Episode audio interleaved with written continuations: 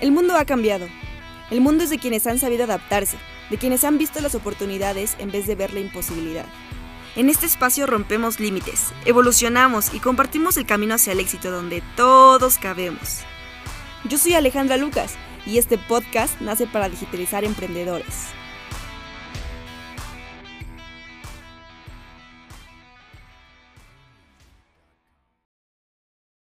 Bienvenidos y bienvenidas a un nuevo capítulo de este podcast en donde nos enfocamos en digitalizar emprendedores y emprendedoras. El día de hoy queremos hablar de pues estrategias de contenido para redes sociales, qué son, cómo funcionan y cómo empiezo, que creo que es la pregunta que todos tenemos. Primero, bueno, el contenido en redes sociales es un material audiovisual, textual, que puedes crear y compartir en tus perfiles sociales o blog. O sea, fotos, videos, artículos del blog, podcasts, lo que antes en los medios tradicionales era muy difícil de compartir o de hacer, que no te permitían solamente si pagabas como que mucho dinero, conocías gente. Ahora con los medios digitales es posible. Entonces creo que nosotros, nosotros lo vemos como una oportunidad. Y bueno, ¿para qué o de qué te sirve? ¿no? Tú te preguntarás. La verdad es que tiene muchas ventajas. En esta nueva normalidad es la manera en la que conectamos, la manera en la que nos comunicamos, la manera en la que sabemos de la existencia de otros, otras personas, otras empresas, otros servicios, otros productos. Es decir, que sin contenido no hay presencia. Y sin presencia, pues no existes en redes, no existe tu negocio y no apareces, la verdad. Entonces, sirve para posicionarte, para crear, para mantener una comunidad, esta comunidad, como ya mencionábamos en anteriores capítulos, es quien cree en ti, a quien la ayudas, a quien le sirves, a quien la aportas. Son quienes al final de cuentas te van a consumir, son quienes te van a devolver esto con su apoyo. Entonces, creo que las redes sociales son muy importantes para empezar a generar confianza, para compartir, para conectar. Y ahora sí, te preguntarás cómo empiezo, ¿no? La pregunta más importante. Me dirás, Ale, ¿cómo la hago? ¿Cómo empiezo?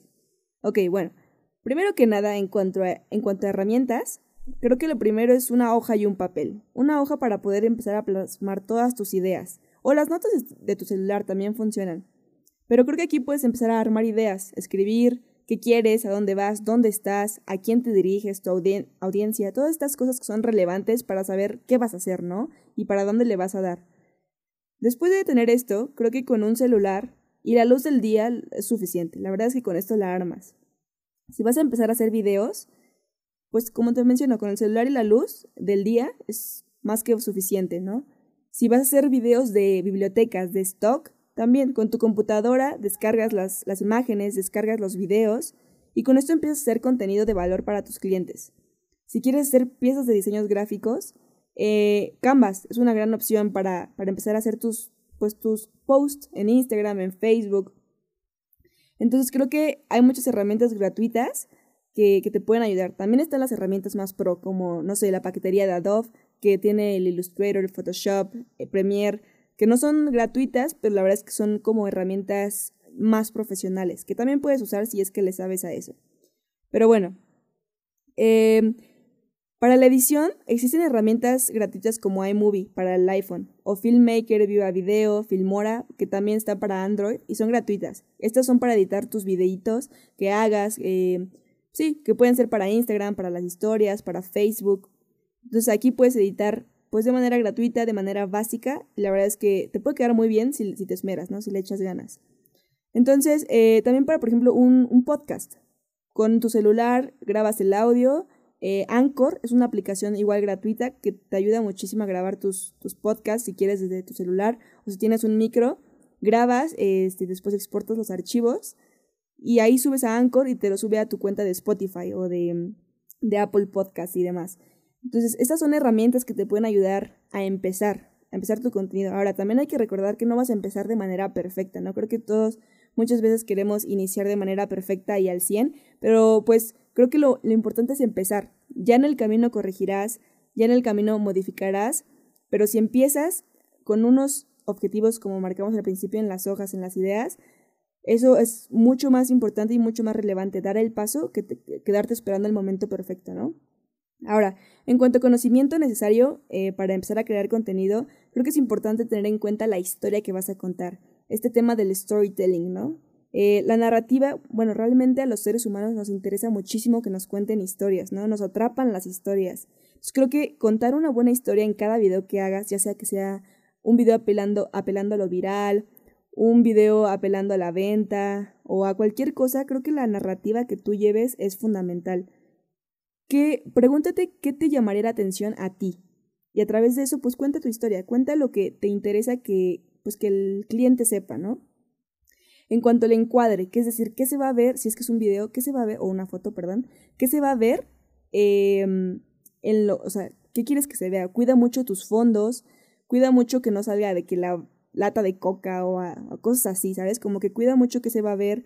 Eh, si quieres que se centre en la persona, esto es un, un dato por ahí extra, pero por ejemplo, si quieres que la atención se centre en la persona, pon a la persona en el centro. Toda la atención se va a ir hacia, hacia la persona. No sé si han visto que en las cámaras o en los celulares tienen estas divisiones como de tres rayas horizontales y tres verticales. Esto ayuda a encuadrar, a enfocar a un punto que sea de tu interés. Entonces, échale un ojito también por ahí, a ver qué te interesa que se vea o qué perspectiva quieres que se vea desde la cámara, ¿no? La luz. Esto realmente no tienes que, gastar los miles de pesos en, en, tener una luz, ¿no? Como te mencionaba, con la luz del día, si tienes una ventana por ahí cerca, ahí graba. Las horas importantes o que son más recomendables para grabar, creo yo que son del ahorita, que amanece un poquito más temprano, puede ser como desde las 7 de la mañana hasta las 10, 11. Y después, como a partir de las 3 de la tarde hasta las 6, también es una muy buena luz. Ahora pasamos al audio. Eh, el audio creo que lo importante y lo más básico es limpiar el audio. Muchas veces se escucha como que un ruidito de fondo o un eco. Como que si puedes limpiar ese audio en los editores que ya te mencioné anteriormente, va a ser súper, súper bueno. Porque la verdad es que, a ver, nadie quiere ver un video que se escucha súper fuerte o súper bajo. O un video en donde apenas si te ves así todo oscuro o súper saturado de luz, o sea, como que hay que equilibrar esa parte para que sea cómodo para tu cliente ver pues el contenido que tú le estás ofreciendo, ¿no? Y por último, es creo que algo pues fácil es saber subirlo a las plataformas. Cómo se sube en cada plataforma, en qué formato, si es vertical, si es horizontal. Creo que eso es algo pues súper importante y que muchas veces se nos pasa, pero hay que considerar el formato de cada red social, de los blogs, para poder dar una mejor experiencia a, nuestros clientes, ¿no? De lo que consumen de nosotros. Y finalmente, pues cerramos con medir. Cada que subas algo es importante medir para saber si estamos dando buenos o malos resultados, ¿no? Instagram, Facebook tienen herramientas de analíticas que te permiten evaluar qué también le fue a tu contenido, qué tan mal o bien le fue, eh, qué tanto lo vieron, qué tanto lo compartieron. Todo eso es súper importante. Creo que es algo, una ventaja de los medios digitales que te permite contar o contabilizar todo lo que haces y lo que no haces, ¿no? Entonces, eh, bueno, cuidar el formato, analizar. Y finalmente, creo que un extra por aquí es eh, la parte de que cuando tú analices tu contenido en las analíticas, en los resultados, es importante que el contenido que le fue bien, que tú veas que tuvo pues buena, buen recibimiento de tu audiencia, ese hay que pautarlo. Ese contenido es, es algo que orgánicamente ya les gustó.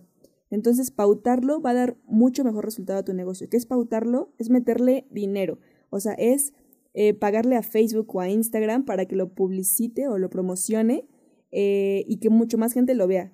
Pero tú ya tienes una medida de que si sabes que orgánicamente le gustó a tu audiencia, pues le va a gustar a mucho más gente, ¿no? Eh, y bueno, creo que al final de cuentas el contenido es para generar este engagement, esta interacción con la audiencia que tienes es para generar esta confianza, para crecer, para posicionarte. Y pues creo que estos tips eh, básicos y muy generales te pueden funcionar muchísimo. Les dejamos en el, en el enlace, bueno, en la descripción de este podcast, un enlace en donde podrán encontrar una guía descargable eh, para los primeros pasos para empezar a crear contenido. Entonces, si les interesa, ahí va a estar en la, en la descripción.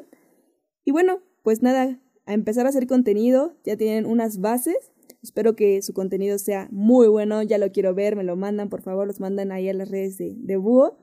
Y ya saben, para más información en las, en las redes sociales de Búho Digital, ahí estaremos dando más tips, más consejos, respondiendo a sus dudas, a sus inquietudes.